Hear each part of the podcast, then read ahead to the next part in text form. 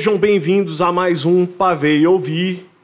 E hoje a gente vai ter um convidado muito especial que no dia 31 de maio de 2021 sofreu uma amostra de ditadura, autoritarismo desnecessário, a quem a gente pode dizer que a gente pode estar tá refém né, dessa sombra que paira atualmente. Seja muito bem-vindo, professor Arquidones. É, espero que a nossa conversa agrade o senhor, né? que, que a gente tenha um bate-papo leve. E antes é. de começar, vamos pedir para você estar tá seguindo a gente, dá um like aí, vai nas nossas redes, segue também. Estamos no Spotify, no Anchor e no Apple Podcast. E vou passar a bola para o meu querido host, Júlio. Tudo bom, gente? Na verdade, primeiro é o seguinte, só para confirmar o que a gente sempre fala em todos os programas. A equipe técnica está usando máscara. Nós já fomos testados, fomos já vacinados, inclusive, mantemos aqui uma distância necessária de segurança e aqui não tem negacionista, só para registro para nossos ouvintes e nossos espectadores. Professor, seja bem-vindo. Para a gente é um prazer receber o senhor aqui. E a primeira pergunta é o seguinte: quem é o professor Arquidones? Qual é a história do professor Arquidones Brito?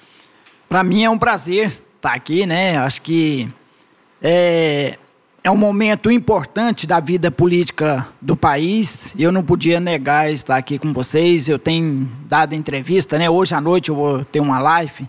É, depois uhum. eu vou estar tá, tá falando dela Vamos aqui, divulgar. porque tem uma, uma proposta interessante, né? Hum. É, eu sou Arquidones Bits Leão Leite, filha da dona Messias hum. e do seu João Bits.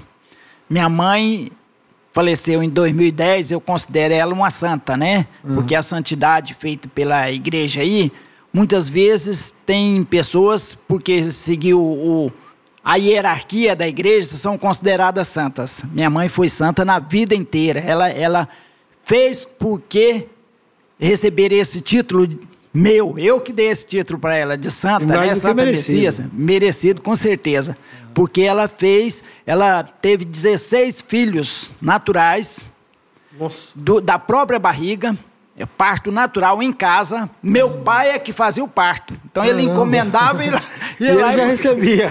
e o senhor é qual nessa fileira aí? Qual ordem? Eu sou o décimo primeiro. Décimo primeiro. E ela, meu pai já tinha casado uma vez, né? É, ele teve seis filhos e quando ela casou ele tinha dois, né? Dois, duas, um casal e portanto 18 e minha mãe ainda pegou um para criar uma adoção depois dos 16 que ela Caramba. nasceu da barriga dela. Que né? já já tinha um tempo já que que ela não tinha filho, ela falou não, precisa adotar um, né? Uhum. E ela dava aula no, no, na escola onde eu nasci né? Nós já tínhamos mudado do povoado do Cedro, mas em Trindade mesmo. Uhum. E lá ela, né, uma, mãe que estava com muita dificuldade, muita, passando fome, né? E aí o menino falou, oh, dona Missy, a senhora que teve tão, tantos filhos, podia criar isso para mim? Ela, com o maior prazer, né? Registrou ele no nome. Então, nós éramos 19 irmãos vivos. Infelizmente, nós perdemos um para a Covid agora recentemente, três meses atrás. Eu, então, nasci lá nesse povoado do Cedro, hum. vim para Trindade, continuei meus estudos, fui, sou ex-seminarista, né? estudei uhum. aqui pertinho no IFTEG, na, no setor universitário, e depois eu fiz História, sou historiador, licenciado em História, uhum. e fiz duas pós-graduação. Sou também militante do, do Sintego, Sindicato dos Trabalhadores da Educação, Desde que eu entrei na educação, né? Entrei em, em fevereiro de 82. Hum. E no meio, 20, eu, eu lembro bem a, a data, numa assembleia do CPG, que era o Centro de Professores de Goiás. Tinha uma banquinha lá de filiação do PT, né? Uhum. Falei, eu vou filiar nesse partido, porque estava surgindo o PT naquele momento, né? Filiei no, no PT. Dois anos seguintes, o PT tinha acabado no meu município, Trindade juntamos outros companheiros, teve a luta pelas diretas já. Uhum.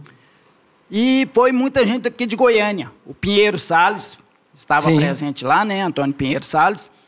E nós conversamos com o Pinheiro. Pinheiro, nós queremos isso em 84, que foi a época da. Uhum. Das diretas já. Das diretas já.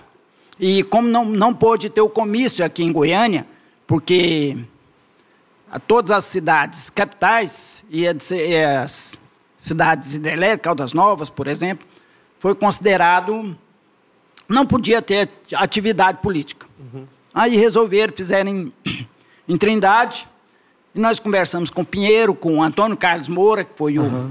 o, o primeiro deputado do PT, e falamos que nós queríamos criar o PT aqui. E criamos o PT.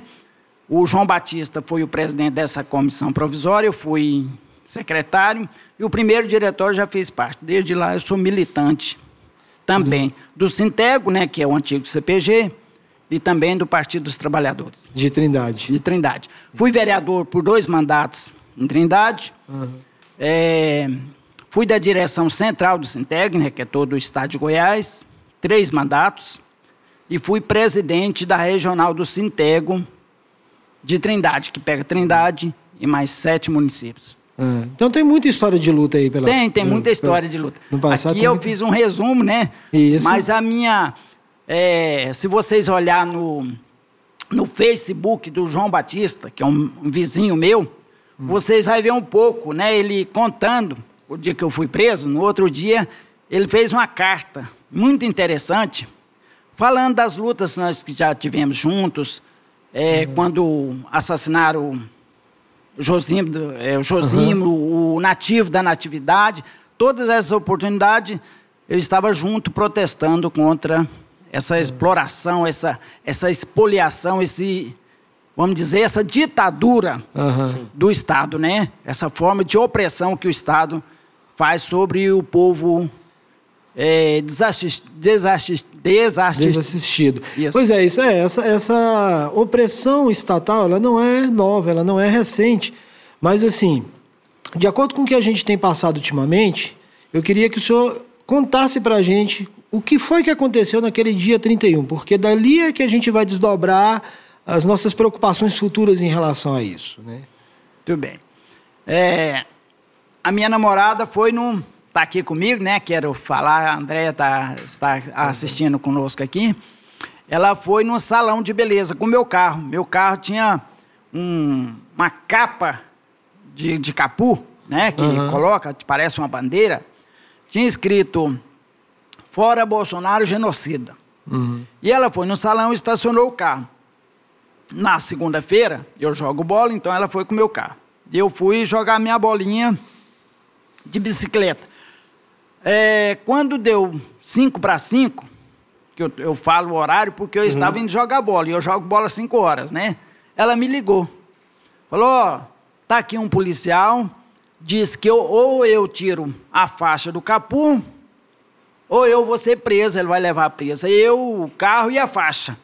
Falei, não, espera aí, eu estou aqui perto, estou passando aqui perto. Espera um pouquinho, estou, vou ir.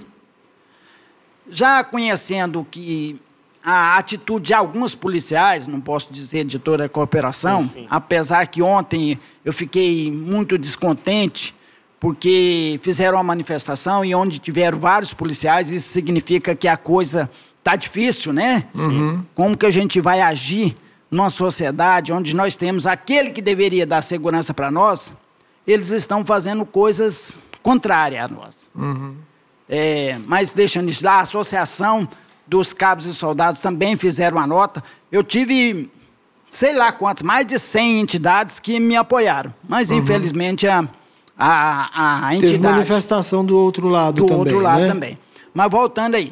Então Andréia estava lá é, fazendo o cabelo e, e, o policial perguntou, o tenente Albuquerque perguntou para os vizinhos, quem, quem que é proprietário desse carro? Falou, o condutor está aí dentro. Aí. Chamou o André, estava fazendo o cabelo, não deixou nem, né, fazendo a unha, nem ela pôde completar o, né, terminar o, o serviço. O serviço, a menina pôde terminar o serviço, ela saiu lá e ele não deixou ela entrar mais, né?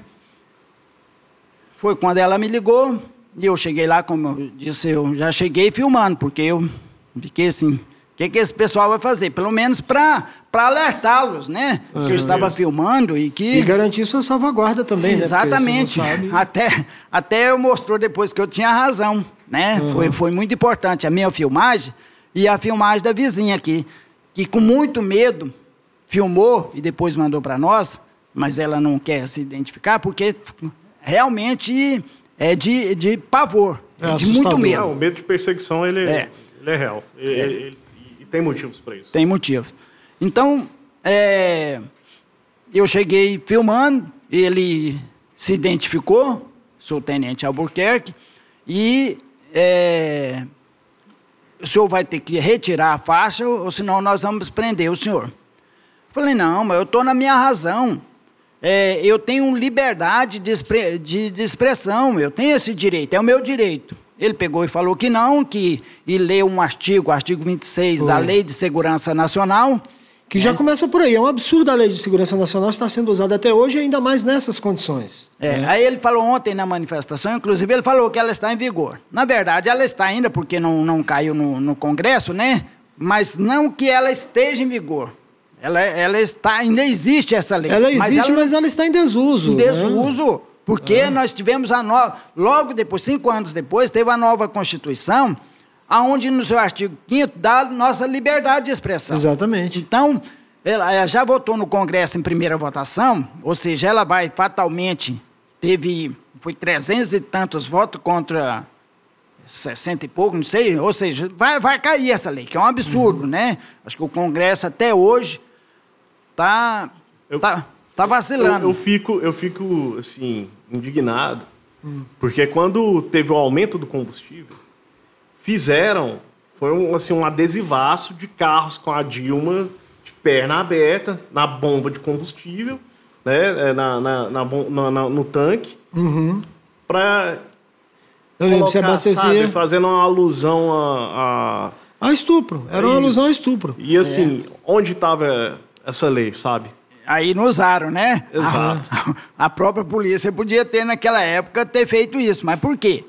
Porque é a liberdade de expressão. Eu acho que eu não faria o que eles fizeram com a Dilma. De jeito nenhum.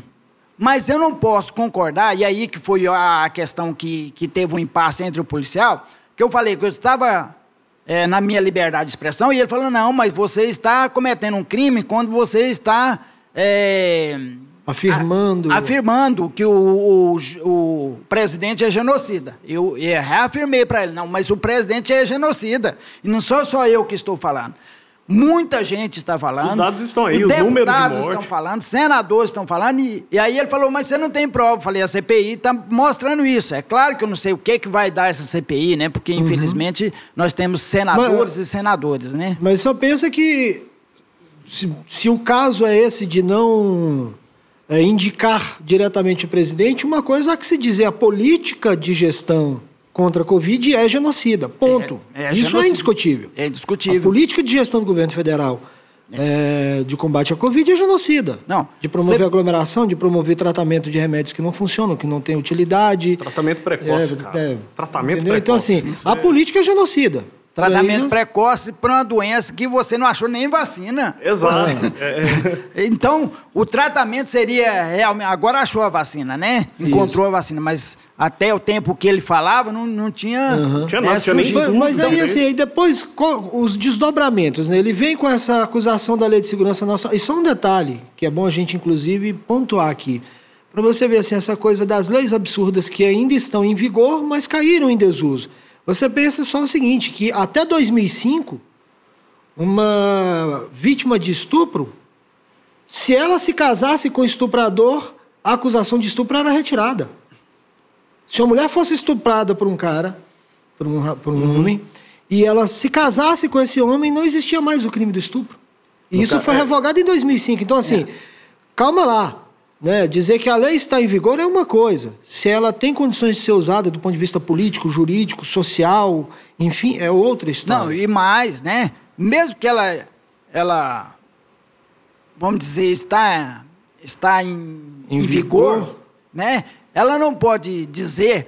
O policial, naquele momento, ele, ele não cabe a ele julgar se eu Exato. estou certo ou errado.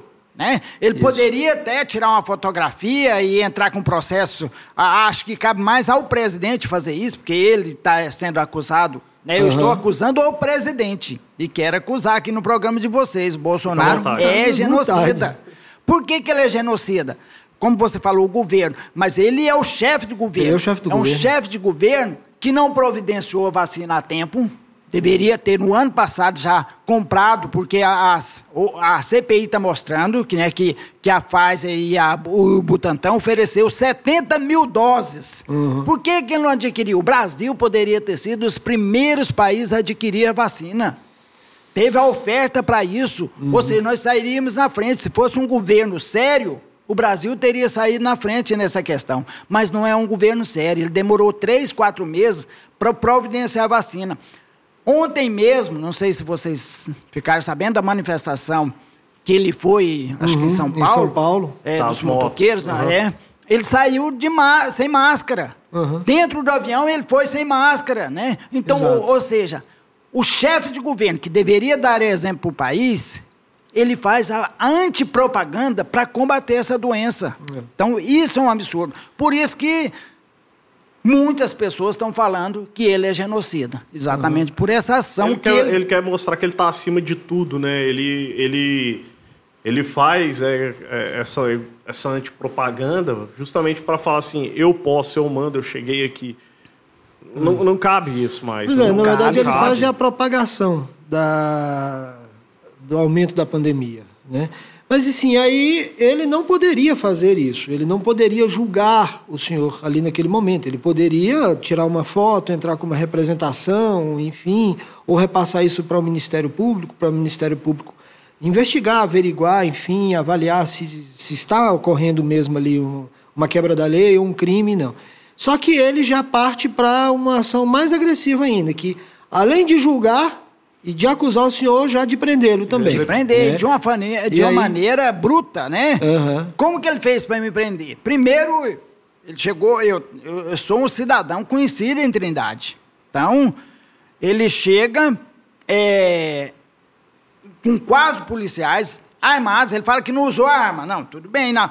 Ele estava com, primeiro, a hora que eu cheguei a abordou, ele estava com a arma na mão. Tudo uhum. bem, né? Ali está fazendo uma abordagem, tudo bem. Na hora que eles vão me prender, realmente eles guardam a arma, que também não é como que eles iam me segurar. Uhum. E, e no, no, momento que eles que eles me pegou, eles, um segurou no braço, o outro me deu uma rasteira sem necessidade, uma Foi. brutalidade, uma rasteira forte, me chutou que eu caí, né? E que eu caí ainda deram dois chutes, eu, eu estava no chão, né? Então isso é um absurdo, um, covardia. uma covardia, né? E me algemar de mão para para trás, né? Ou seja, como como se eu tivesse roubado alguma coisa, como ah. se eu tivesse matado como alguma coisa. Como se fosse um criminoso. Pe pegado você em crime fla é um flagrante, né? Criminoso. Exato, como se fosse um criminoso pego em flagrante. Exatamente. Hum. E perigoso, né? Com alta é. perigosidade, porque representava perigo. Por jeito que eles fizeram comigo, parece que eu estava representando perigo à um sociedade, para a sociedade, para eles ali naquele momento. Exato. Então, eu, eu acho que o policial, quando ele vai agir, se ele vai agir, ele está correndo risco de vida, que é, um, é o ser humano, ele tem que Exato. agir para neutralizar aquela pessoa. Agora, Isso. se não representar nenhum risco, e depois de preso também, depois de, de, de, Eu não tinha mais condição de reação quando eles me chutaram no chão. Uhum. Então, acho isso uma covardia e o Ministério Público já pegou meu depoimento, pegou o depoimento da, da minha namorada, a Andréia.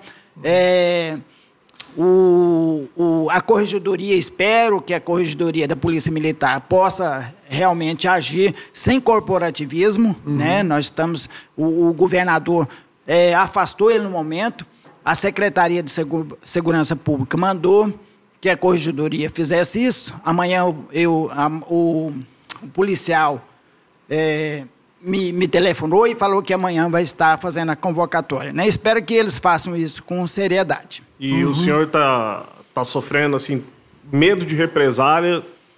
Tem, mas assim, o senhor não parou com a sua rotina. Isso. Continua dando aula, é, continua seguindo a, a sua, sua, rotina, rotina diária. diária. É. A gente não deixa de ter um receio. Inclusive é a live que eu falei para vocês na, que pode, antes de começar, né? Que vai ter hoje à noite. Liberdade, para mim, não é ter medo. Isso é uma frase da Nina Simone, que ela uhum. disse essa. É, todo mundo tem receio de alguma coisa. Poderia chamar esse receio de medo, né? Para uhum. mim, eu não chamaria de medo, eu concordo aqui com ela. É receio, né? Uhum. É, é, cuidados.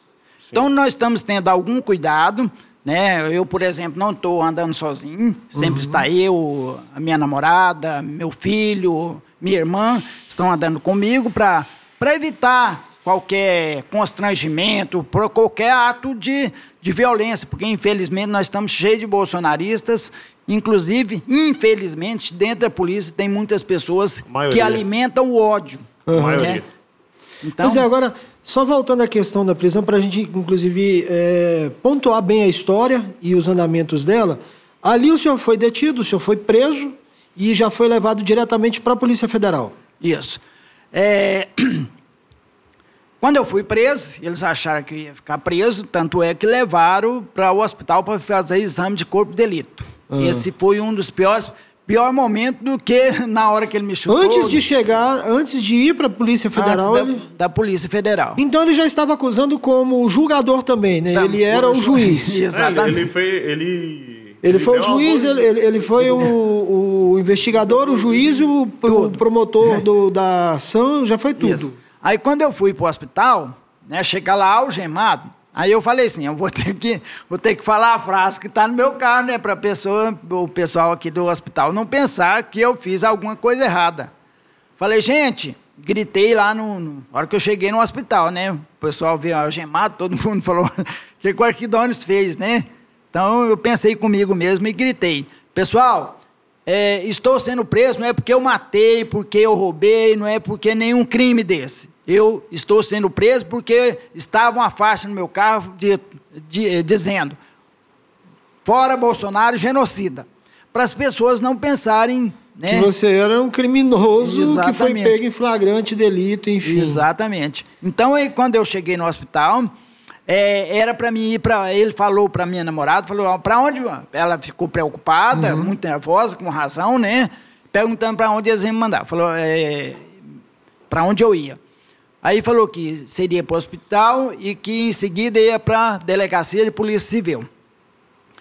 A minha namorada já ligou, fez as ligações, alguns foi para o hospital, o meu cunhado foi para a delegacia. E lá do, do, do, hospital eles já resolveram levar eu para a delegacia da Polícia, Polícia Federal. Federal. Eu fiquei assim meio sem entender, né? Depois eu fui entender, na verdade, tinha duas viaturas.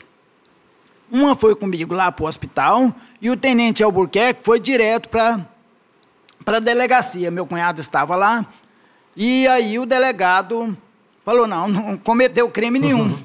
E me liberou, então por isso que eu vim direto para a Polícia Federal, Polícia Federal, onde era o que ele me acusava, que era a Lei de Segurança Nacional, então seria um crime federal. Uhum. Mas o delegado também achou que eu não tinha cometido nenhum delito, o que é realmente é verdade, né? E, e, e, nesse caso lá na Polícia Federal, o delegado ouviu o senhor, conversou Isso. com o senhor.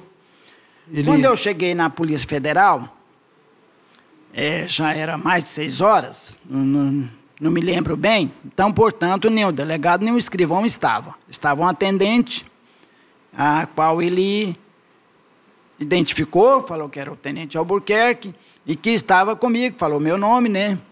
E que eu tinha, é, além de cometer crime contra a segurança nacional, e leu, falou o artigo lá para o atendente, eu tinha xingado eles, falado de vagabundo, inventou um monte de coisa. Nesse momento eu falei, não, isso não é verdade. E aí falei, o que o senhor está falando aí não corresponde com os fatos, inclusive com o que o senhor estava dizendo. Uhum. Né? Aí o meu meu advogado pediu, calma, calma. Eu, pegaram ele, eles me sentaram lá na frente, o advogado ficou um pouco mais atrás. Nesse momento, quando eu cheguei na delegacia da Polícia Federal, a presidente estadual do PT, a Cátia Maria, já estava presente. Eles perguntaram quem era, quem era ela, ela identificou, eles pediram para sentar mais atrás. E eu fui fui lá para frente, né? Passado uma meia hora, chegou o escrivão. Aí o escrivão falou: Isso aqui é um absurdo. Né? O próprio escrivão já tinha falado né, que não era crime e tal, mas o meu papel né, tem que trabalhar, uhum. é de pegar seus dados. Aí pegou meus documentos. Eu estava com identidade. Ah, eu, eu, na verdade, eu fui jogar bola, eu estava sem identidade, uhum. né? Mas no hospital, a minha namorada pegou com meu filho, eu acho, a identidade e levou para o hospital. E lá na, na polícia eu estava com essa identidade, né? Uhum. Identifiquei, ele anotou, pegou meu endereço e tal. Fez o mesmo jeito com, com o tenente Albuquerque.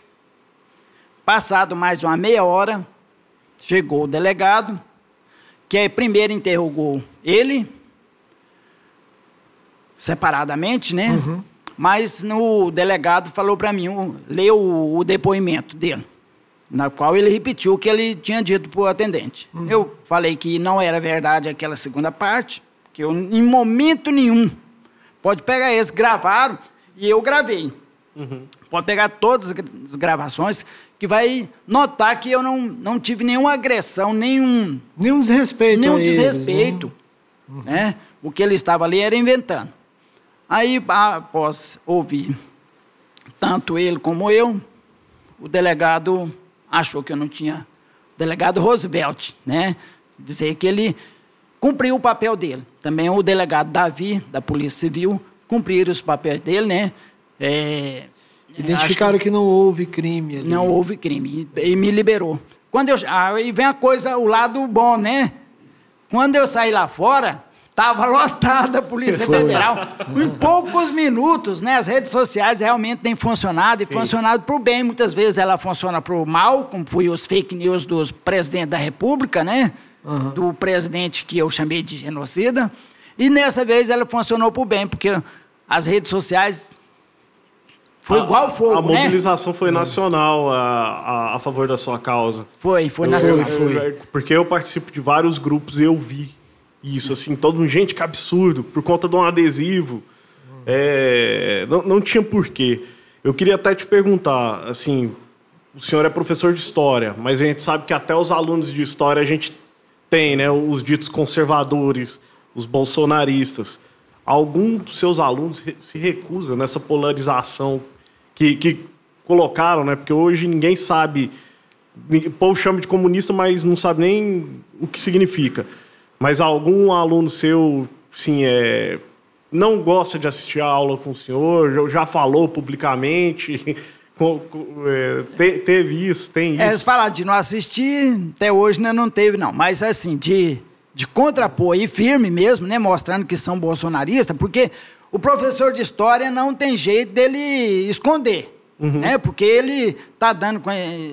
O, o, você mesmo estava falando que existe professores né, bolsonarista. Ele pode ser, mas ele vai estar tá mentindo para ele mesmo. Porque Com como certeza. contar a história verdadeira? Então, a história verdadeira vai mostrar muitas arbitrariedades. E é essas arbitrariedades que nós condenamos. Então, é, nesse momento, alguns alunos vêm estranhar comigo, né? Eu tenho um aluno que estranha bastante, mas é impressionante. Uhum. Todos os alunos, todos, sem exceção, ficaram contra a atitude do policial, mesmo esses que eram bolsonaristas. bolsonaristas. Porque eles acharam um absurdo, né? Como? Porque ali comigo eles viam, esse, eu sou professor deles, em todo momento eles estão vendo que eu, pelo contrário, eu defendo as minhas ideias e eu dou minha aula corretamente. Então todas, todos os alunos e alunas é. foram, foram unânimes em achar que foi uma arbitrariedade o que o policial fez comigo. É, é porque isso abre um precedente muito perigoso, né, professor? Uma atitude dessa abre um precedente muito perigoso. E aí entra em outra coisa que eu queria conversar com o senhor agora. Né? A gente pontuou o que aconteceu com o senhor, a repercussão disso, enfim, os desdobramentos também, né, que nós vamos falar. Mas, assim, o que a gente tem que se preocupar, pelo menos é uma opinião pessoal minha, é que esse aparelhamento das polícias no Brasil é, tem levado para uma direção que é muito perigosa. Nós pegamos o seu caso especificamente, pegamos o caso da repressão ao movimento lá no Recife, que não houve essa mesma repressão em outros movimentos que foram de apoio ao governo, e pegamos por último agora a detenção arbitrária daquele vereador lá de Curitiba, o Renato, né, um jovem vereador lá e advogado, é da mesma forma. Então, assim, o senhor, enquanto historiador, inclusive, também, né, o que o senhor pensa disso, assim, dessa, da forma como essas coisas estão sendo conduzidas e desses precedentes que estão se abrindo e qual é o futuro que isso pode nos levar? É, infelizmente, muito perigoso. Muito perigoso a ação da polícia, a ação do presidente da República, né, o que ele está transmitindo. Pra... Por que esse policial teve coragem de fazer isso comigo? Por causa das ações do presidente, né? Ou seja, o presidente apontou para ele, de certa forma, não disse assim, ó, oh, vai lá e prende esse fulano, porque nem me conhece, nem, né? É, é porque a ação dele tem sido uma ação fascista, poderíamos dizer sim, assim. Sim. Então, esse é o receio que eu tenho, que a polícia, enquanto instituição, possa agir a partir da sua vontade própria e possa cometer arbitrariedade. Uhum. Eu torço para o atleta, estou aqui com a camisa do Atlético. Aí vamos dizer que um policial seja do Goiás, torce o Goiás. Aí eu tô lá numa briga com um torcedor. Eu nunca briguei na vida. Fui preso dessa vez, mas nunca dei um tapa em ninguém, nunca briguei na vida. Mas vamos dizer que, né, uhum. esquentou ali o assunto e tal. Tá numa discussão mais acalorada. Mais acalorada. Aí ele pega e intervém e vai me prender porque eu sou do Atlético. Ora, isso, ele não pode, não pode. Então, isso que a polícia está fazendo, infelizmente, e não são todos, quer dizer que não, não estou aqui é. condenando a Isso a gente precisa conceituar, desculpa interromper o senhor, mas assim, o que a gente fala da polícia, e a gente tem tratado desse assunto, polícia, a polícia fez isso, a polícia. Vale dizer isso, né? Não são todos os policiais que agem dessa forma. A gente espera que não seja, inclusive, também uma atitude da instituição Polícia Militar. São de pessoas que vestem uma farda e que têm uma posição política ou que têm uma opinião e que estão agindo, de certa forma, arbitrária. Isso vale a gente ressaltar bem. A gente não está falando aqui enquanto instituição. Yes. Mas voltando ao que a gente estava conversando, a nossa preocupação assim é as forças policiais de uma forma geral, inclusive o Exército, não só a Polícia Militar, o Exército, a Polícia Civil, e você percebe que existe assim algumas situações, de forma bem clara, um aparelhamento da estrutura policial do Estado. Polícia Federal sendo usada para fazer investigação de é, pessoas contrárias ao presidente da República e às vezes algumas investigações assim sem nenhuma sustentação. Então volta ao que a gente estava conversando, né? Como é que o senhor enxerga isso? Eu vejo isso como um perigo, perigo uhum. para a sociedade, é um perigo grande. A ação que a polícia teve lá na cidade ocidental, não sei se você viu na, uhum. nos meios de comunicação, sim, sim um menino andando de bicicleta. E por Isso, sorte, por caso. sorte, estava filmando as manobras, né? Então o policial Exato. não sabia que estava sendo filmado, né? Por isso ele cometeu aquela arbitrariedade. Prendeu ele por quê? Por sem razão nenhuma, né? Chegar armado, apontando a arma, uma coisa mais absurda do mundo. Uhum. Então, eu tenho, eu tenho muito receio o que possa acontecer, o que possa acontecer o ano que vem, que é um ano eleitoral, né? É, eu tenho muito que, medo.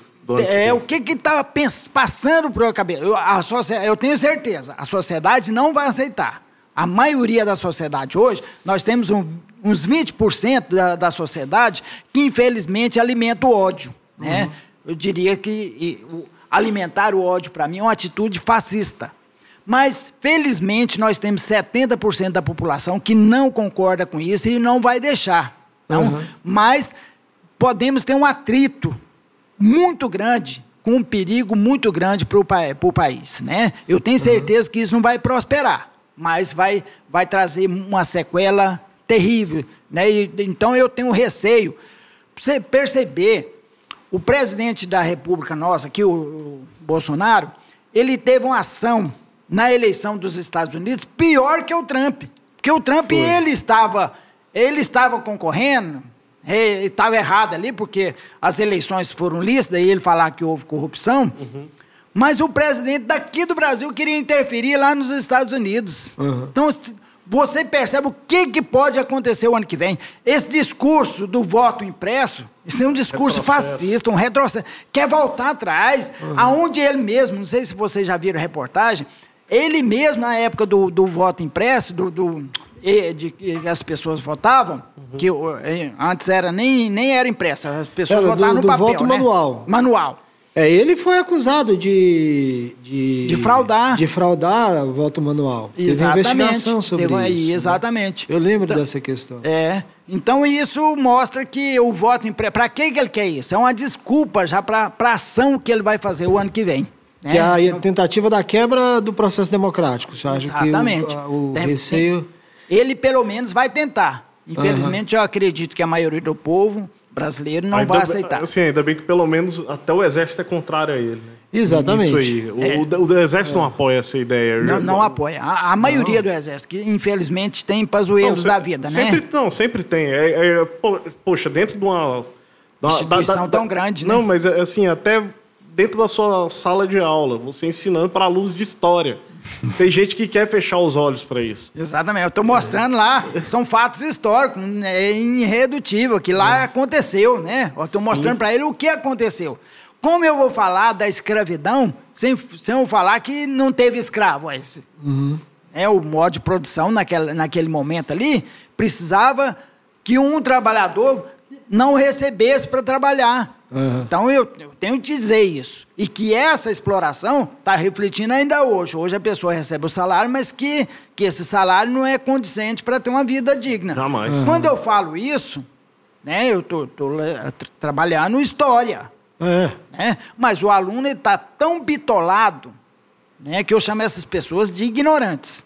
Porque uma coisa é você ter ignorância por não saber alguma coisa. Outra coisa é você perceber, tá ali. Desculpa. Ó, tranquilo. É, é, você ter o ensinamento, tem a- o ca- caso concreto e você querer renegar. Isso é, um absurdo. Aí, aí vem uma pergunta, então, professor. Enquanto historiador, é uma coisa que eu sempre me pergunto também.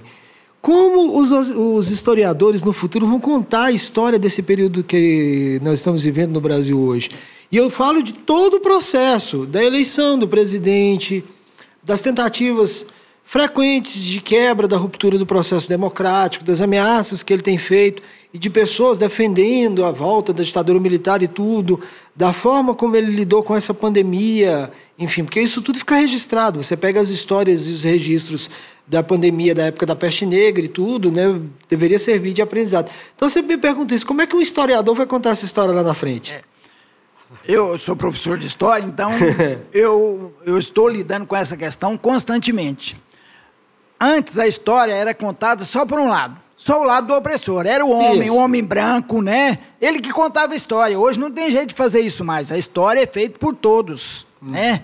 Então, e contada por todos. Né? Tem as redes sociais, tem é, jornal escrito, falado, televisado. Então, Tem os podcasts aqui que não registrando. posso esquecer, né? Isso. Então, isso vai fazer com que a, a versões sejam contadas e a versão verdadeira ela vai prevalecer. Sim, então, sem sombra de dúvida. é, a, o- a pessoa pode até questionar os fatos, mas alguns fatos eles aconteceram e não tem jeito, por quê? Porque vai estar registrado.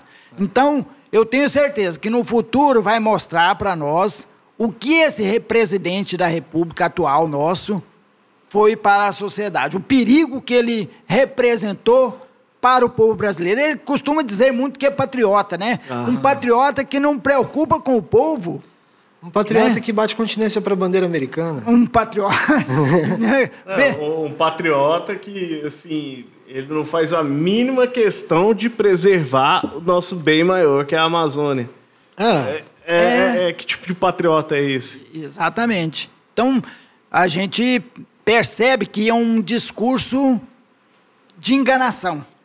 É, Eu, gosto, eu fico repetindo aqui, talvez você fale, "Ah, mas tudo é fascista. pra-" Mas Não, as mas- ações do presidente é fascista, né? É, é, porque entra um pouco no que o senhor falou ali também, né, que ele, enquanto figura pública, ele dá o exemplo. Então, se uma pessoa do, do porte dele, o presidente da República, dá o exemplo de é, falar que não estupra uma mulher deputada porque ela é feia, de que ele fraquejou quando nasceu a mulher, ou de que o negro pesa por arrobas, enfim, ele está dando exemplo, ele está fazendo com que as pessoas que pensam... Dando mau dessa- exemplo. dando, dando um mau exemplo, ele está fazendo com que as pessoas se sintam confortáveis para destilar esse ódio. Exatamente, exatamente.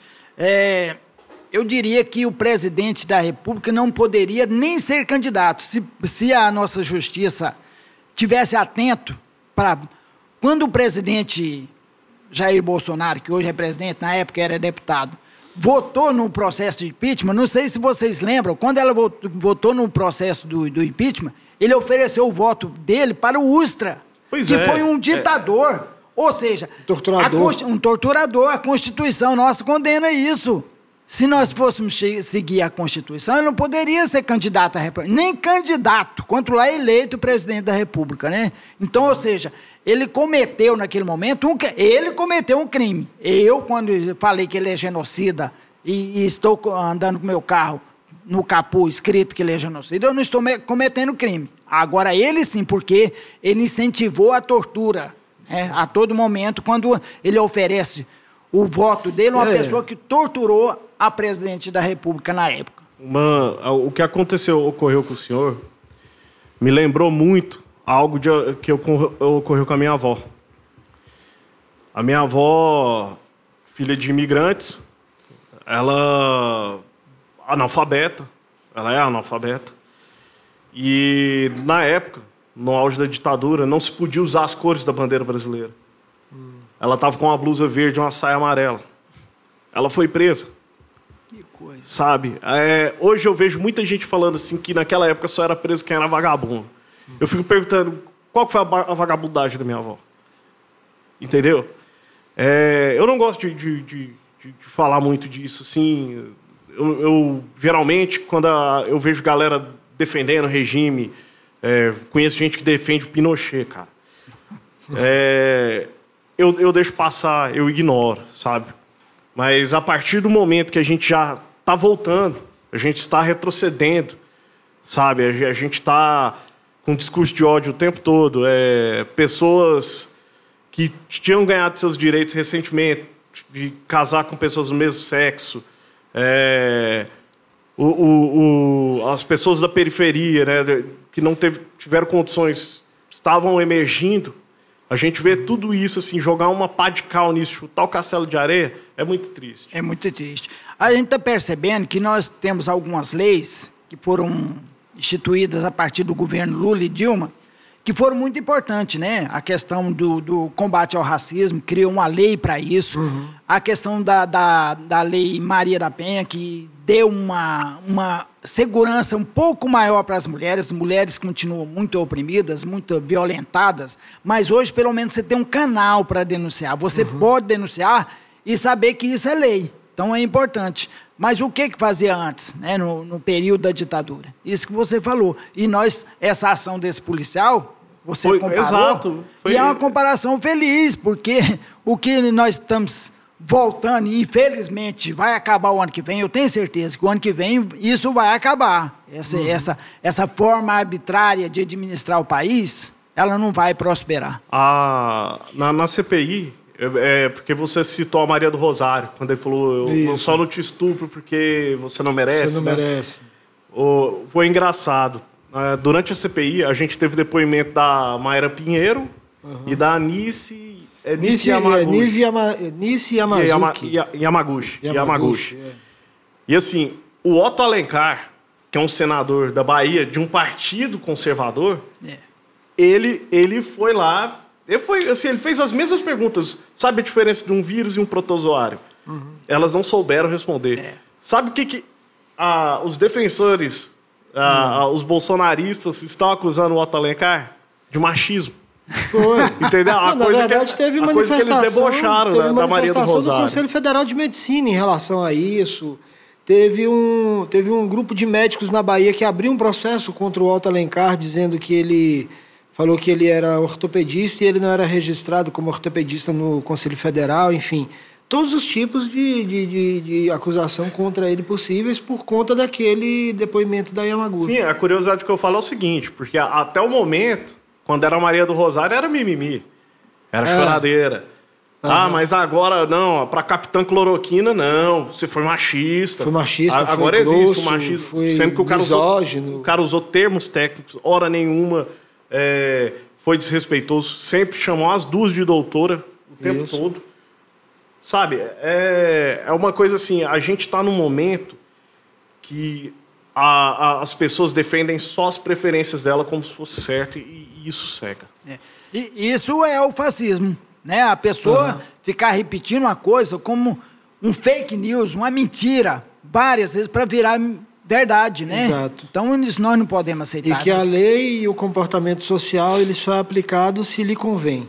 Exatamente. Se lhe convém. Mas aí entra numa outra discussão, professor, que é o seguinte: o senhor estava falando, né, que o senhor espera que ano que vem, que o senhor tem certeza que ano que vem isso vai mudar. A gente falou de que esse presidente não deveria nem ter sido eleito. Aí a gente entra então numa outra discussão.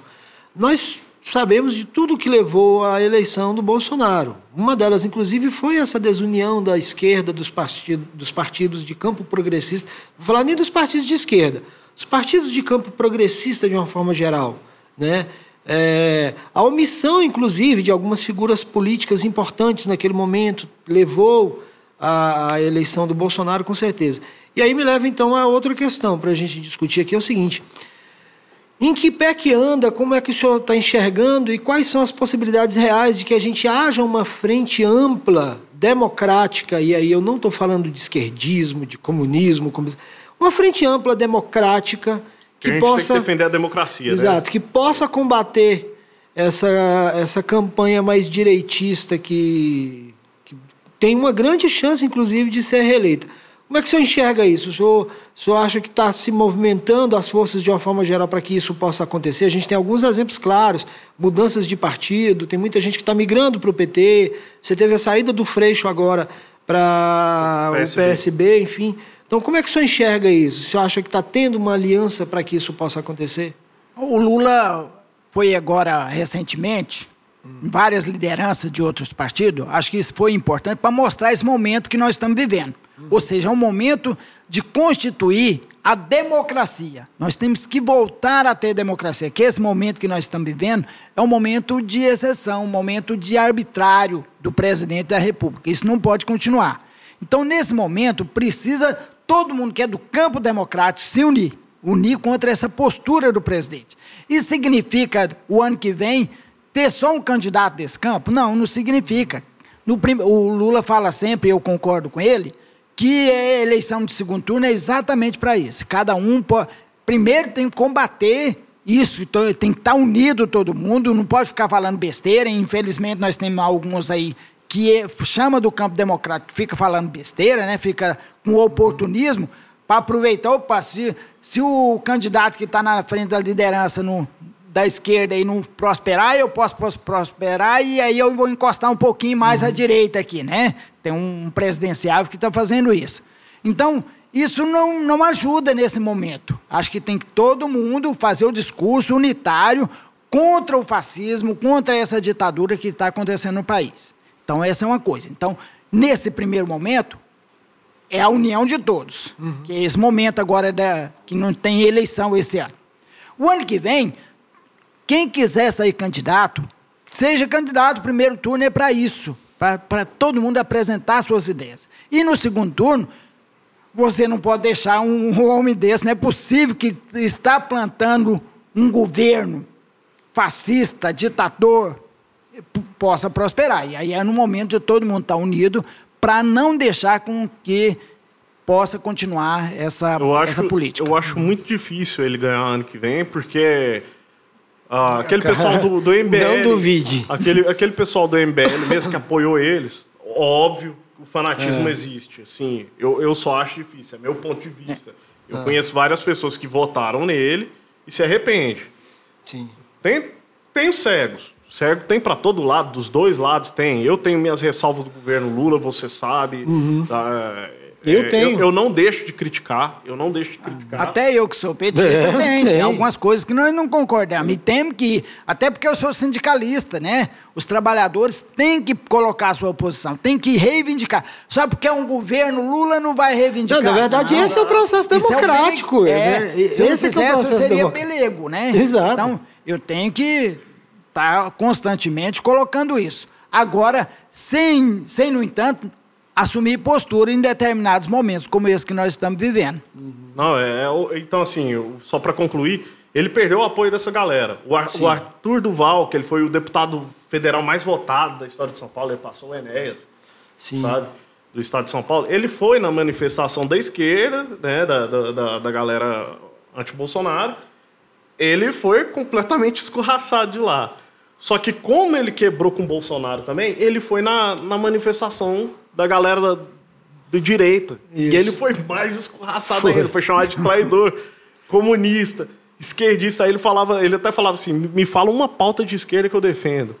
Aí os caras, você rompeu com o presidente. Ele, tá, mas me mostra uma É, pauta mas, esquerda. mas eles fizeram isso com a deputada também, aquela deputada de São Paulo, que Foi era... que- a- Na que Janaína Pa- Todo mundo que, que deixa eles, né? Ou aquele É. deputado que é artista, né? Até pornô. Isso, Ah, Alexandre Frota. Alexandre Frota.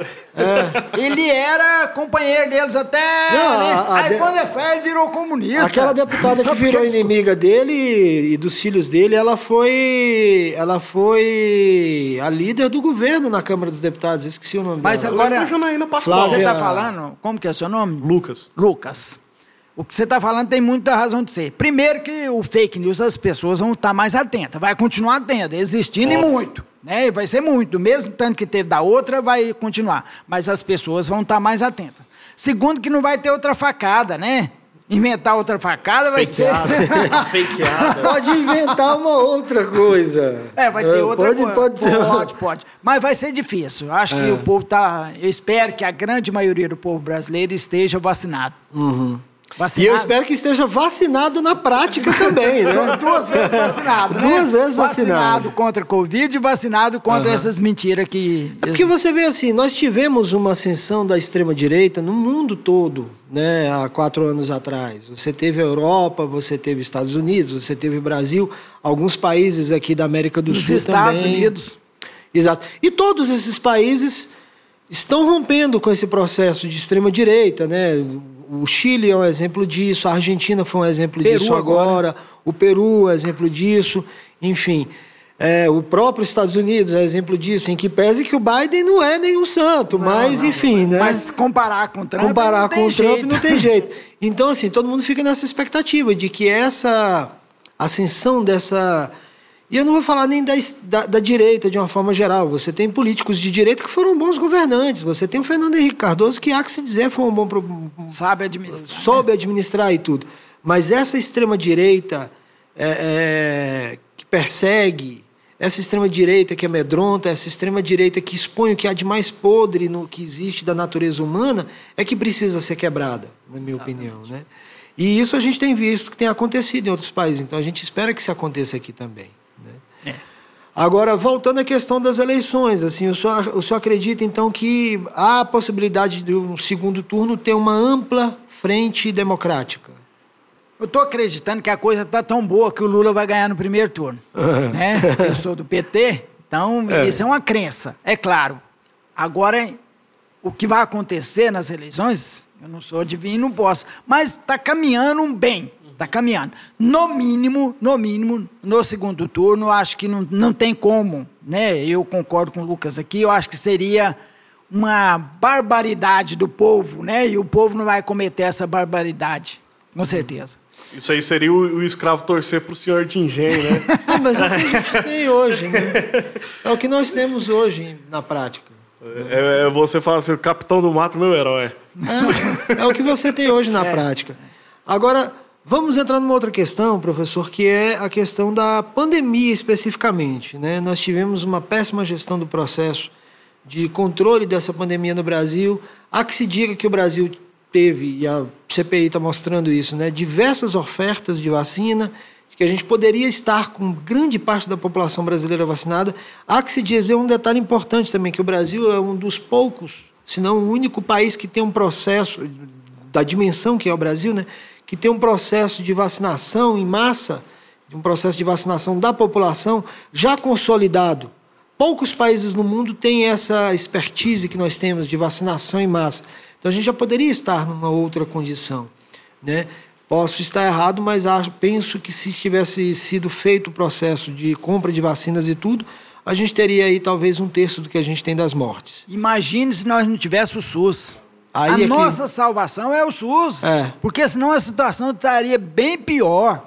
Então o Brasil tem todas as condições para ter êxito em questão de vacinação. Mas, infelizmente, não foi feito. Eu, eu, eu queria voltar na questão do Lucas aqui, Sim. do Capitão do Mato, depois nós voltamos para a questão da vacina. A questão, Lucas, que na época do, do, do Capitão do Mato, da escravidão, era, era bem claro a questão da exploração, porque se percebia, né, tava, não recebia para trabalhar. Então a exploração é, é nítida. No capitalismo tem isso. É, a exploração acontece, mas você não percebe, porque ele não sabe da, por que, que ele está sendo explorado, por que, que ele trabalha tanto e recebe um salário tão minguado. Então, essa é a questão do capitalismo. Ele, ele sabe esconder isso aí. O sistema uhum. capitalista é, é muito inteligente nesse sentido. Mas desculpa, é, é Não, mas é bom eu só tocar nesse assunto, porque assim, é, na verdade, ele faz inclusive com que a pessoa compre a ideia Exato. da empresa. Defenda, defenda. defenda. As pessoas é. defendem a empresa delas, as pessoas defendem essa ideia da exploração. Está é, tá sendo explorado e ele é o defensor número um. Exato. Né? Ele, ele é a, a, a arruela que está sendo apertada pela porca e ele mesmo aperta a porca. É. Né? Mas voltando à conversa, eu só falei isso aqui é. que o Lucas falou, Mas é muito interessante. E, e, aí ele está falando, o, o cara está batendo palmo pro capitão do mato, né? Uhum naquele momento, ele fazer isso seria, de certa forma, ele perceber. Então, ele está querendo fugir daquela escravidão. E aí existia várias formas de fugir. Fugir é, deixando ser explorado, fazendo de conta que, que é isso mesmo, né? Fugir para ir para os quilombos e tal. Hoje em dia não tem jeito de fazer isso. Tem jeito, de certa forma, que é organizar em sindicatos e outras formas de luta. Mas voltando para a Covid, desculpa. Não, é, é, importante. E a gente tem muita coisa para tocar também em relação a isso, né? voltando aí à Covid. Né? Então, o presidente da República poderia, o Brasil, ele poderia, é, com, essa, com essa pandemia, ele poderia dar o golpe e se dizer de bonzinho. Mas ele é tão mal, vou dizer essa expressão, mal, né? Ele é tão mal, ele gosta tanto de, de ver o povo sofrer, porque ele apostou exatamente isso. Quando ele sai Agora fala, ah, não precisa usar máscara mais, né? Eu tô, tô propondo para o governo analisar isso. Na é. verdade, ele, eu acredito que ele não é tão bobo assim que não sabe da o, mais de um ano desse, desse vírus, então ele já sabe do perigo do vírus. Então, não é por ignorância simplesmente, mas é uma política, uma política que leva à morte. Tem uma perversidade. É uma perversidade, né? Então, essa política que leva à morte, essa política de quem, quem defende essa perversidade, é, nós temos que acabar com ela. Nós temos que não tolerar mais esse tipo de coisa, né? Então, por isso, muitas vezes eu tô teve um, um debate na, na escola esses dias. O, o, coordenador promoveu um debate que eu achei interessante, né? Aí esse aluno que eu falei que era bolsonarista, ele estava é, defendendo que parece óbvio para todo mundo. Ó, quem comete é, algum abuso, ele tem que ser castrar, né? A hum. castração química. Ora, você vai resolver o problema, fica, fica parecendo é um discurso fácil, né? O cara fez um mal e eu vou aprovar o mal. Uhum. Mas é um discurso que leva as pessoas a ter raiva, a ter, a aceitar a ignorância, aceitar o ódio. Né? Eu não tenho que combater o ódio com ódio. Eu tenho que combater o ódio é com educação, né? mostrar que a importância da educação. Por isso eu sou um defensor número um da educação pública, de qualidade. Se, se nós temos uma educação pública de qualidade, muitas pessoas que hoje estão no mundo do crime não estariam né, teria uma vida melhor. É claro que nós estamos dentro do sistema capitalista, não ia mudar, ela continuaria sendo explorada, mas ela teria mais oportunidade a partir do que a classe trabalhadora ela estuda, proporcionalmente ela vai ser menos explorada pela indústria, uhum. mas ela vai ter mais, melhores condições de vida, uhum. né? dentro da mais-valia aí, ela vai ser mais explorada, mas ela vai ter um salto de qualidade de vida. Uhum. Então, para isso é importante a educação, e eu defendo ela sobretudo. Uhum. E. Não, é, assim. É, eu queria voltar é, naquele ponto, tipo, assim, da, que eu te perguntei. Você tá, tá com receio, tá andando acompanhado? Eu comecei a falar disso e, é. e parei, né? É. Acho que essa é uma questão importante. Então, o que eu estava falando?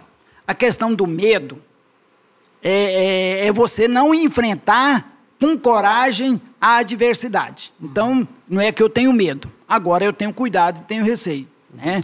Então, eu estou andando acompanhado, né? sempre tem uma pessoa junto comigo. É, estou andando menos com o meu carro, né? eu ando ainda com ele, mas ele é muito visado. É, eu tenho colocado a faixa só quando nós fizemos uma carreata em Trindade, e dia 19 eu vou colocar de novo, mas eu ficar andando com ela aí, é eu pedir, não é com medo, não, mas é o devido cuidado. É. Né? Então a coragem é, é isso aí, é você enfrentar a adversidade. Né? Não ter medo, buscar a liberdade nesse sentido, é você enfrentar aquilo que, que você acredita. Eu defendo as minhas ideias, vou continuar defendendo as minhas ideias, e isso me mostra coragem, não ter medo, ou seja, a busca da liberdade. E tem que ser feito de forma inteligente também, forma claro. inteligente. Né? Eu não quero ser mártir, né? É, exatamente. Ninguém, ninguém quer, quer, ser mártir. Ninguém quer, tá é. doido? Ter no, novos tiradentes é. aí, já pensou lá. Não, é. é. o Nativo, o Josimo, foram grandes lutadores, né? Exato, mas. Mas eles é. morreram e não puderam continuar lutando. Chico Mendes, Chico enfim. Mendes, né? É.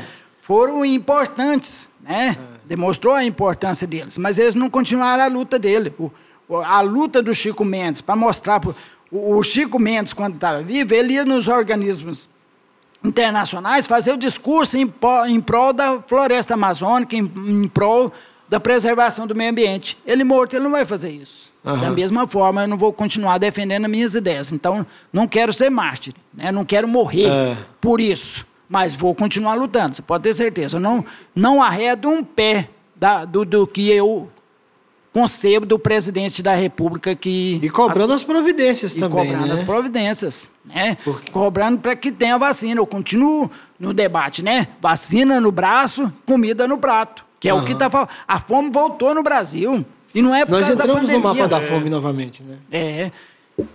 Então, essa uhum. é um, uma questão que a gente tem que olhar bem, né? Não podemos deixar que a, que a fome alastre todo o país novamente. E aí, o que é o discurso dele, por isso ainda tem alguma aprovação popular, que o povo põe a culpa toda na pandemia. E não é, porque os ricos, por incrível que pareça, ficaram mais ricos ainda. Nesse período uhum. de pandemia, teve um enriquecimento da, do, dos donos dos meios de produção. É, as, as, grandes fortunas sempre foram feitas nas grandes crises, né? Exatamente. Isso é, não, não ia fugir muito à regra, né? Exatamente. É, eu, é, assim, eu ia até falar, assim, eu não lembrava de, de ter tanto morador de rua, tanto pedinte a cada sinaleiro. Pelo menos na minha cidade está assim, em Goiânia. É. Está assim. É, e, foi interessante você falar, a gente voltou a andar na linha da, da, fome, da miséria. É, nós entramos no mapa da fome oficial novamente. Né? Nós é. ficamos fora do mapa da fome durante muitos anos e entramos no mapa da fome novamente. Né? Agora, tudo isso tem implicações, porque assim, uma coisa que você percebe também, aí já tratando de uma política mais geral, uma coisa que você percebe também é o seguinte: né, você tem perdido, o Brasil tem perdido investimentos estrangeiros, porque ninguém bota, se sente seguro em investir aqui. Né? Os grandes empresários que ficaram mais ricos, inclusive, durante a pandemia, também já estão é, resistentes contra essa ideia. Né? Tipo assim, olha, é, nós investimos nesse cara, mas não está indo para um lado que a gente goste né? Grandes corporações perderam. Essa briga dele boba, por exemplo, com a China, né? Essa briga do presidente com a China, né? Os exportadores de carne perdem, os exportadores de soja perdem, o agronegócio perde muito com isso. Então, se você tem o, o, pessoal da grana, que é quem manda mesmo na máquina, que faz a máquina funcionar de um jeito ou de outro, também está insatisfeito com o cara. Também não está muito é satisfeito verdade. com ele. Então, assim, a gente precisa enxergar que Além dessa, da, da aliança que a gente estava conversando, da construção da aliança dos campos democráticos e tudo, você tem o outro lado que também não está satisfeito com ele. Né? Que tem buscado, inclusive, uma segunda, uma terceira, uma quarta via para manter o processo de manutenção do poder, mas ninguém está satisfeito com ele. Né? Então é isso que a gente espera, que essa, essa força é, mantenha. Só o seguinte, porque já venceu o tempo, a uhum. namorada dele, a André, quer falar, eu vou dar lugar para ela e você ah, encerra. Ah, sim. Tá? Uhum. Obrigado Andréia, faça companhia pra gente. Por favor, se sente. Se apresente, Andréia. Oi, namorada do Arquidones. É, sim, professora é... também. Não, sou vendedora. Uhum. É, mais perto. Só para é. esclarecer a questão da hora que eu estava tirando a faixa, né? Como vocês uhum. perguntaram para o Arquidones, é a bom. respeito do, do medo, do receio, né? Aquela hora que eu tento, que eu chamo alguém para tirar Sim. a faixa, foi exatamente isso aí. Não foi um, uma concordância de querer tirar a faixa, porque não, era um receio do que eles pudessem fazer com Arquidones, exatamente o que Exato. eles fizeram. Exatamente. Inclusive, depois da faixa tirada, eles agiram com brutalidade com ele, né? Uhum. Onde eu grito, eu falo que não há necessidade daquilo, uhum. que eles têm, que não é para ser algemado. Quando eles derrubam Isso, quando ele. eles chutam ele, né? Então eu entrei em pavor. Por quê? Porque a faixa já havia sido tirada, porque antes do Arquidones chegar, eu já havia feito, ele já tinha me é, é, coagido, né? Tipo, uhum. já chegou no salão, pediu para que eu fosse lá, né? Ele entrou no salão e já foi me acompanhando é para que eu abusivo, explicasse. Né? Que eu estava cometendo como se fosse um crime. Eu falei, não, não estou cometendo um crime. Uhum. Simplesmente, ainda fiz uma pergunta ao tenente, né? Falei para ele, então, se fosse assim, vocês tinham que arrumar um caminhão e sair recolhendo tudo quanto era carro, tudo quanto era faixa, porque eu uhum. estava numa manifestação no domingo passado. Aí ele sábado. veio, foi no sábado, né? Sábado. Uhum. É, ele veio é, falando que se eu. É, é tipo, se eu falasse algo a mais, eu poderia ser detida. Que inclusive ele ia levar o carro, a faixa, e eu também seria presa, né? Uhum. Foi quando eu liguei para o Arquidones. E aí ele, mais uma vez, eu falei para ele que não, que eu não estava cometendo crime, ele leu essa lei. Realmente, a gente que não tem muito conhecimento, eu já fiquei mais quieta, né? Uhum. Esperando a chegada do Arquidones. Ele me pressionou que se o Arquidones não chegasse, ia ter que me levar e levar o carro juntamente, né? Apreendido. E foi que eu liguei pela segunda vez para o Arquidones. Então, aquele ato de eu tirar a faixa foi exatamente vendo a coragem do Arquidones falar o que ele acabou de falar, chamar o Bolsonaro uhum. de genocida, é, fora Bolsonaro. Eu já tinha tido uma conversa com ele anterior. De... E o receio é que eles fizessem o pior, porque eles estavam irônicos, eles estavam assim meio que debochando. Uhum. E do jeito que ele chegou, eu falei: pronto, vai torturar, né? Uhum. E aí foi quando eu tirei a faixa, né? Foi só para que as pessoas é, pudessem entender que minuto algum aquilo lá foi medo, eu vou obedecer. Não. não. Foi um certo receio de que não chegasse ao que foi acontecido, que foi a brutalidade, que foi a ignorância deles com o Arquidones. Mas, né? André, assim, quando ele chega em você e, e, quando você ainda está sozinha, já foi um ato muito corajoso da sua parte. Eu resisti, história, eu não queria. Resistir, até o Arquidones chegar já foi um ato corajoso. Porque não é fácil, mesmo para quem tem informação, mesmo para quem tem conhecimento, não é fácil lidar com a força policial sendo opressora com você. E você não tendo cometido nenhum crime.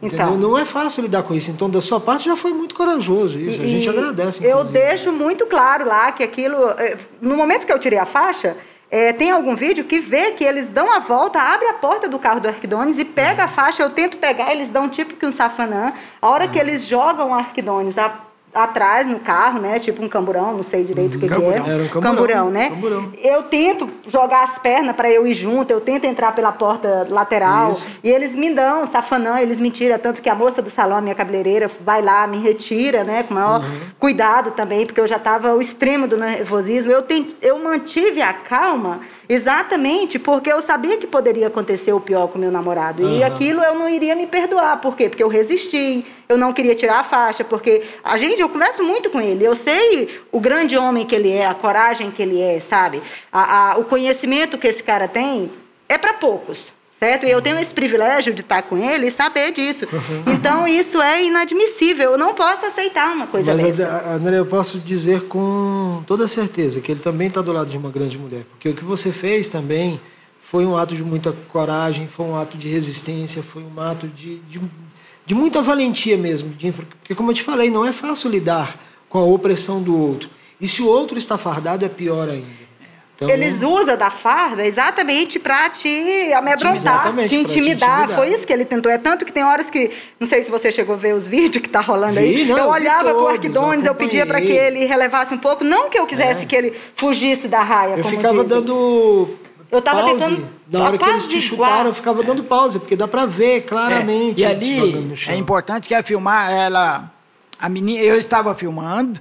No momento, eu guardei eu guardei o meu celular, né? Porque se iam me prender, não tinha. Eu fui afastando. A hora que eu vou afastando, eu desligo o celular. Uhum. A hora que eles me derrubaram no chão e algemaram, aí que eu pedi para filmar. Na verdade, a menina já estava filmando, mas uhum. a hora que ela começa a filmar, eu já estou no chão, né? Eles me dão o chute, me derrubou no chão e me chutou, né? naquele momento a filmagem não pegou, né? Uhum. Porque ela começa. A menina até foi corajosa, né? Ela fala que filmou discreto para eles não verem, né? Uhum. E, e, ela, ela foi corajosa também. Então, até ressaltar foi. que teve, teve muita gente corajosa, né? Teve. A, a, a minha namorada fica justificando essa questão. Em momento nenhum achei que ela foi covarde é. ou alguma coisa nesse sentido. Não, né? muito pelo contrário, é. a gente tem um casal coragem aqui, entendeu? É, que o pessoal nas, nas redes sociais, alguns comentários, ah, que ela queria tirar toda, todo, todo o receio do que eles poderiam fazer comigo, né? Exatamente. né? Mesmo então foi, foi a opressão da polícia. Exato. Né? Eles usando daquela farta, eles intimidaram. Né? E ela tá, e ela estava sofrendo, no, no, na verdade, um ataque psicológico antes que eu chegasse, porque já exatamente, ela já estava sendo oprimida antes do senhor chegar. Ela já estava sendo que eu cheguei lá já tinha uns 10 minutos que ela, é. que o policial estava em cima dela e falando que ia prender, não sei o quê. É. Então isso tudo mexe com a pessoa. Muito, né? é muito. Professor, nosso horário está encerrando. Então, assim, primeiro que a gente gostaria de agradecer a presença de vocês, dos dois. Gostaria de agradecer também a atitude dos dois, de você de resistir inicialmente e ele posteriormente continuar resistindo. Isso é um exemplo, é uma referência que fica gravado para a gente. E mais do que nunca também dá coragem para que as pessoas possam se espelhar nisso. Olha, sofreu algum tipo de abuso, sofreu algum tipo de ameaça, reaja, resista. E aí eu queria pedir que o senhor fale suas palavras, se despeça, fique à vontade, a câmera é do senhor, e depois você também pode falar as suas, né? Enfim, Primeiro é dizer que ontem foi dia dos namorados, né? Minha namorada estava me ah. acompanhando num momento que foi muito difícil para mim. Eu nunca fui preso, né? Como eu disse, eu nunca briguei, não, não tinha motivo para ser preso, continuo não tendo motivo, né? Me prenderam arbitrariamente. Eu quero agradecer. Acho que programas como esse faz com que a gente possa repensar o que está acontecendo no Brasil. Isso, uhum. Acho que isso é muito importante. Né? Então, muito obrigado pelo espaço uhum. aqui é, cedido por vocês. E se precisar, pode me ligar. Não, vamos conversar tempo, mais, né? com certeza. Teremos outras conversas. André. É, agradecer a Deus, né? Apesar que ele passou por grandes constrangimentos, né? Foi no ato de tudo isso, foi muito sofrido, mas graças a Deus de uma forma ajudou também para que as pessoas acordassem mais, né? uhum. né? Vissem as situações em que nós estamos vivendo, né? Uhum. É, realmente eu sou bem educada mas eu sou educada até um certo ponto, sabe? Uhum. E muitas vezes você, para poder relevar alguma situação, você tenta manter a calma, né? Mesmo que está muito nítido o meu nervosismo, a, o meu desespero, mas agradecer a Deus por hoje ele estar tá aqui, todo lindo, né? Todo de atleticano. e agradecer a vocês pela oportunidade da entrevista. a gente que agradece. Presente da namorada, viu? É, olha, tá vendo? Dia dos ah. namorados. Ganhei esse presente aqui ontem, né? Grande presente, inclusive. de calção, né? Do, da Grande presente do, é, do Rubro Negro da Campininha. da, da Campininha. É. Gente, então, voltando a dizer para vocês, é, a gente agradece muito a presença do professor Aquidones, da Andréia. É, voltando a dizer a vocês, André, inclusive, está aqui, ela entrou no final para contar um pouco da parte da história dela também, voltou e entrou usando máscara. Então, voltando a dizer, nós fizemos os testes, estamos mantendo uma distância mínima de segurança, né? alguns membros da equipe já foram, inclusive, vacinados. Agradecemos mais uma vez, esperamos que vocês curtam, comentem aqui embaixo, cliquem no botãozinho do sininho, se inscrevam no canal, compartilhem também. E esse foi mais um podcast para ver e ouvir. Muito obrigado, obrigado, equipe. Boa tarde. Boa tarde.